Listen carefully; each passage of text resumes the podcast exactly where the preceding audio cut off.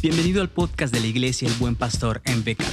Agradecemos su compañía en esta serie de sermones que cada domingo tenemos en la iglesia. Le recordamos que también puede encontrarnos en Facebook como El Buen Pastor Becal. Sin más por el momento, le dejamos con la predicación de esta semana a cargo del pastor Abraham Collí. Porque el siervo del Señor no debe ser contencioso, sino amable para con todos. Escuché una vez esta siguiente frase. El carbón y el diamante son del mismo material. Qué interesante. Están hechos de carbón, ambos. El carbón, por el contrario, absorbe la luz. El diamante refleja aquella luz.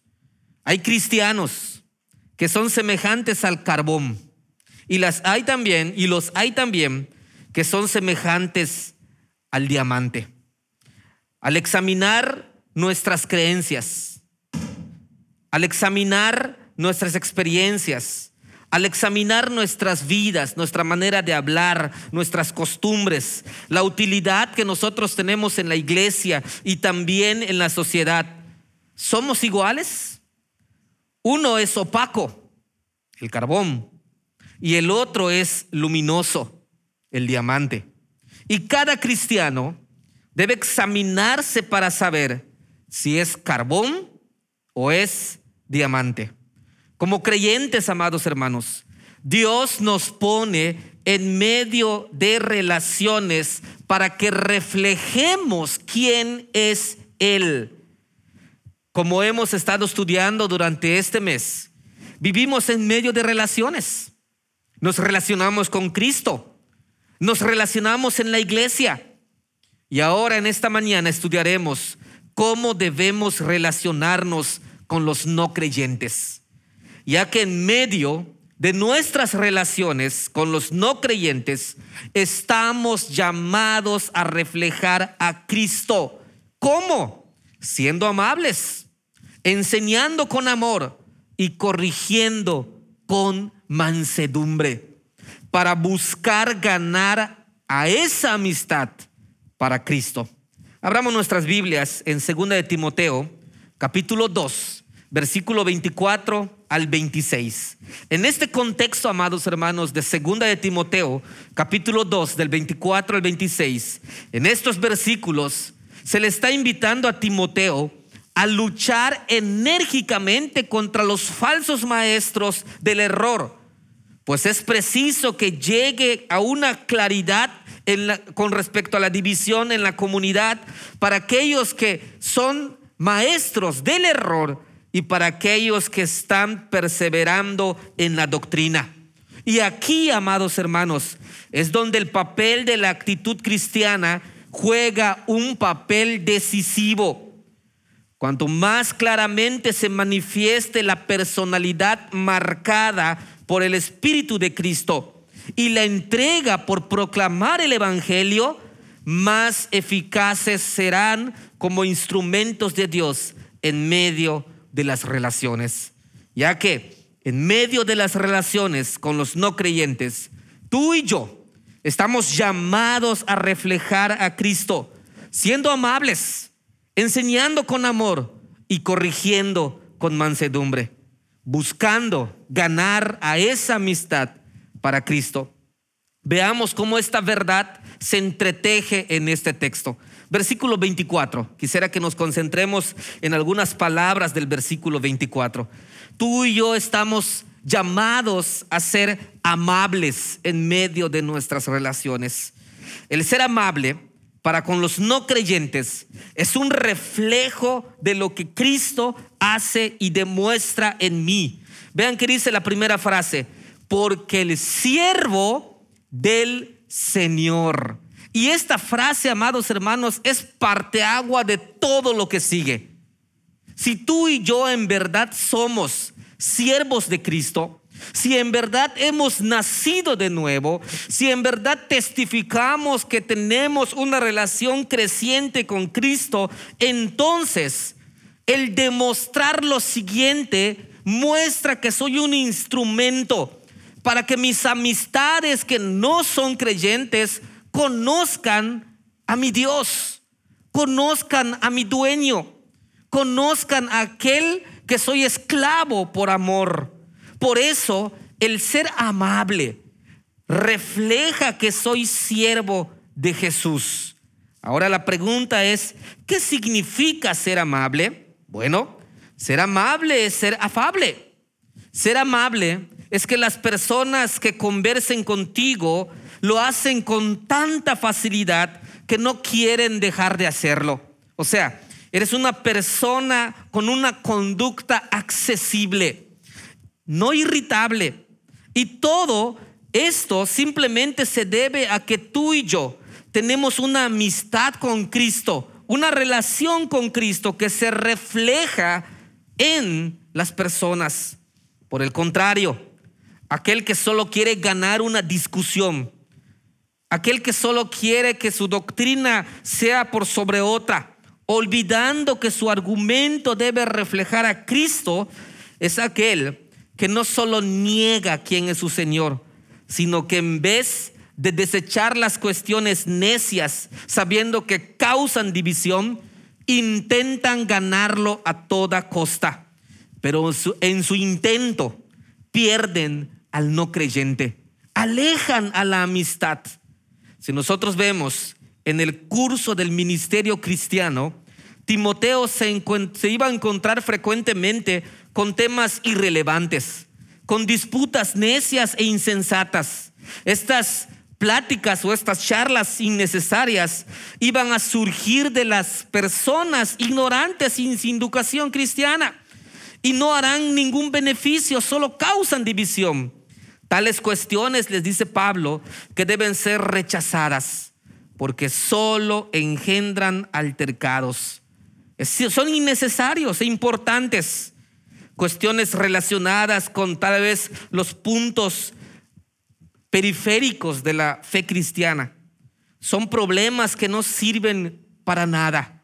Son problemas que solo causan confusión dentro de la iglesia aunque el siervo del Señor ha de contender la verdad en fundamentos bíblicos, sin embargo, no ha de ser pleitista, no ha de ser disputador, más bien ha de ser amable con todos y acercarse a los demás con el propósito de ser instrumentos, con el propósito de instruir a otros y no de ganar una discusión ha de ser paciente para, con aquellos que son lentos para entender, incluso con aquellos que no parecen dispuestos a aceptar la verdad de la palabra de Dios.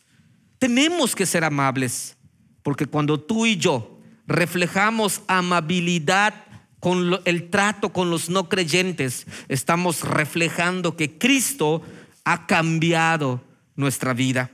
La pregunta entonces es, ¿cuál es nuestra actitud al entrar en una discusión con las personas que no son creyentes? ¿Solo queremos ganar esos argumentos? ¿O queremos reflejar a Cristo con nuestra actitud? ¿Cuál es nuestra actitud al abordar temas difíciles con los no creyentes?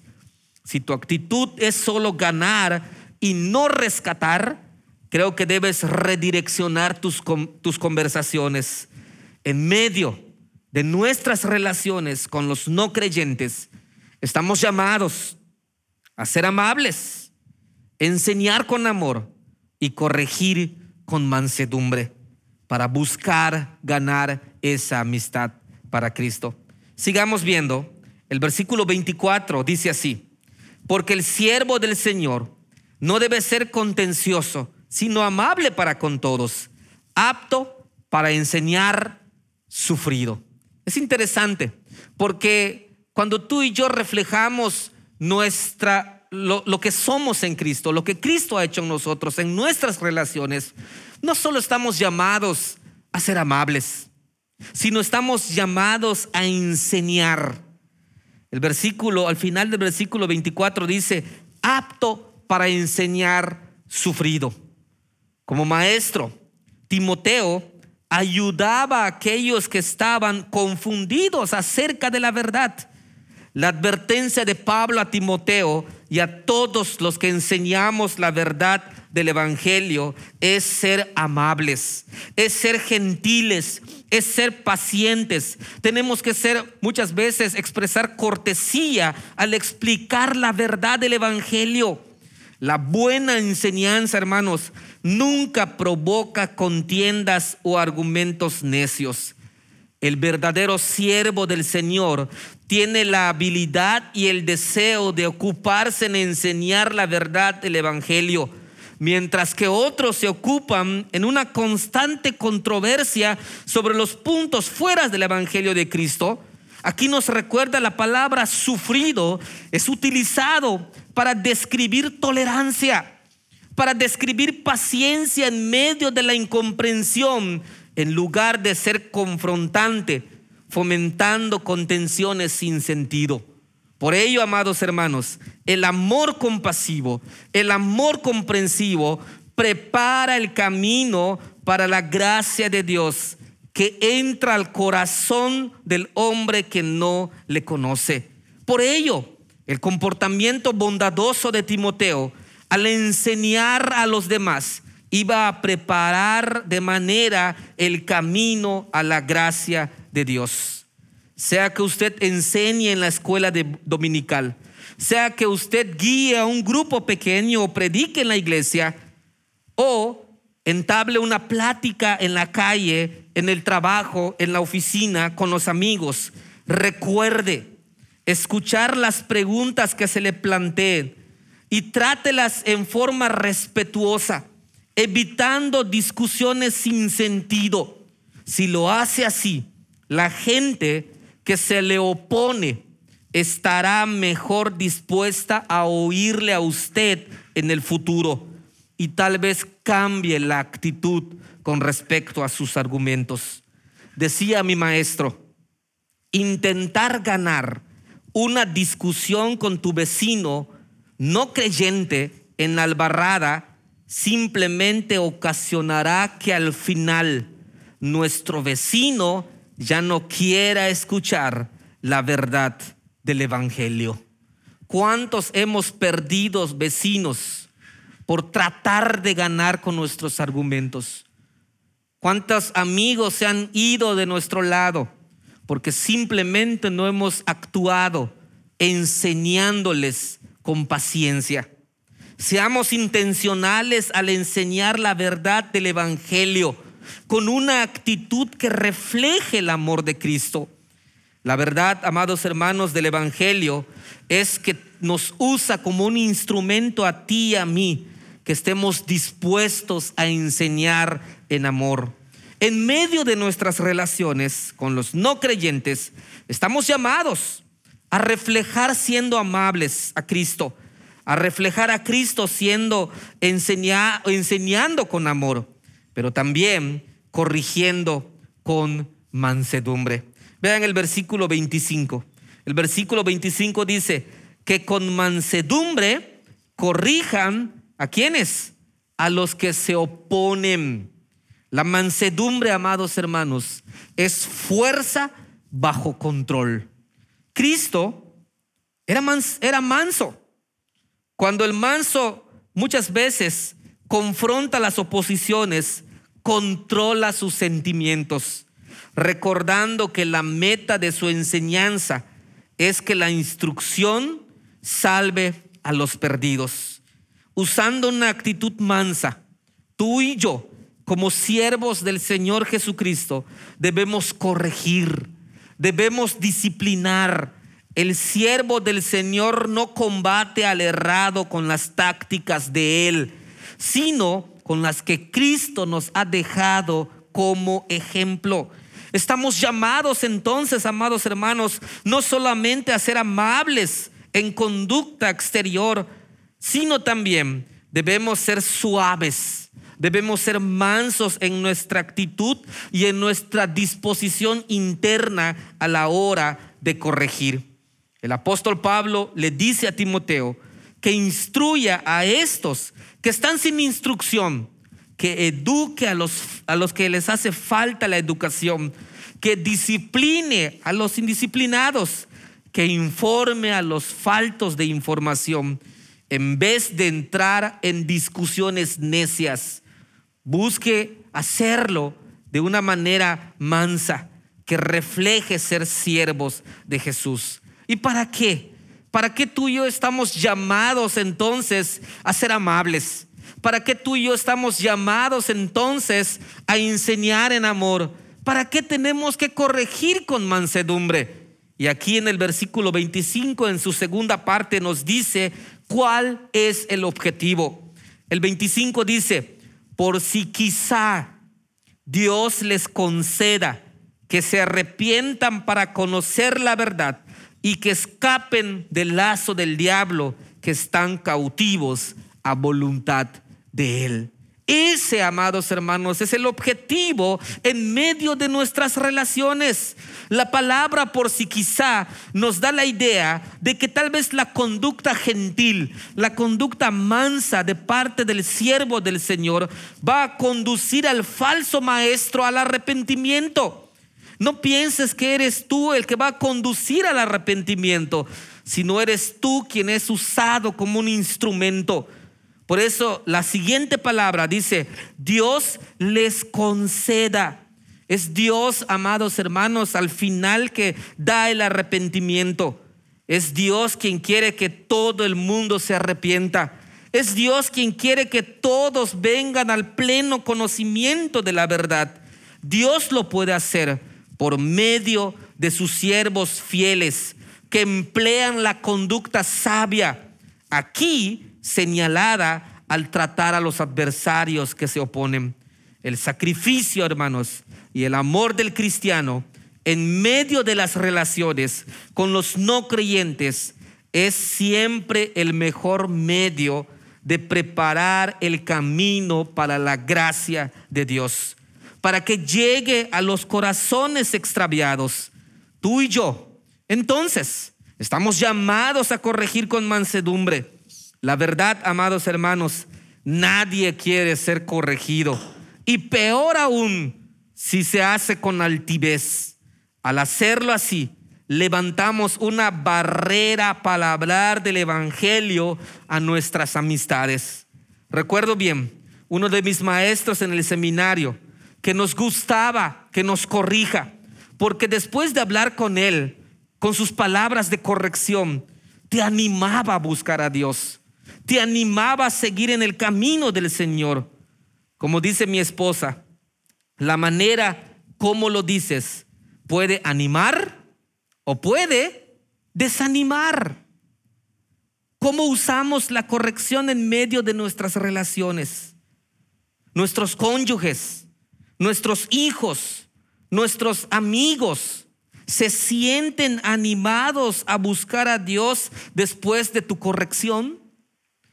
Después que tú hables con aquellas personas que no son creyentes, ellas están dispuestas a buscar a Dios. Cada vez que entres en discusión, cada vez que corrijas, cada vez que las pláticas con los no creyentes se vuelvan ásperas y difíciles, recuerda esta verdad. En medio de nuestras relaciones con los no creyentes, estamos llamados a reflejar a Cristo, siendo amables, enseñando con amor y corrigiendo con mansedumbre, buscando de esta manera ganar a esa amistad para Cristo. Con esta verdad entonces, vayamos y reflejemos en nuestras conversaciones a nuestro Señor Jesucristo Seamos instrumentos en sus manos en medio de las relaciones con los no creyentes. Oremos, hermanos.